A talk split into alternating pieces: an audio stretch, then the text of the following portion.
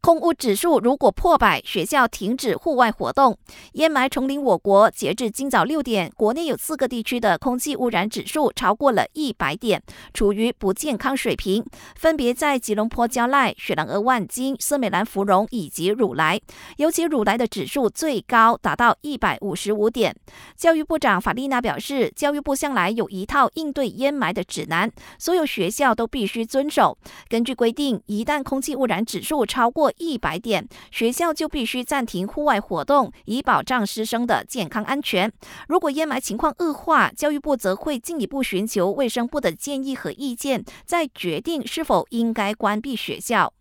我国的烟霾情况加剧，卫生部呼吁民众做好八大防范措施，包括减少户外活动，尤其运动会增加呼吸频率，进而导致更多的雾霾颗粒物进入呼吸道。同时，出门在外要戴上口罩，每天至少要喝八杯水。最重要的是，不要露天焚烧，以免成为烟霾的帮凶。而我国环境局认为，这次烟霾卷土重来是印尼的森林火灾所导致。单单在苏门答腊岛就出现了上千个热点，产生的烟霾因而飘来了我国。不过，印尼政府否认，强调他们已经集中精力，透过直升机喷水来扑灭苏门答腊和加里曼丹几个省份的森林火灾。到目前为止，也都没有发现任何影响邻国的跨境烟霾。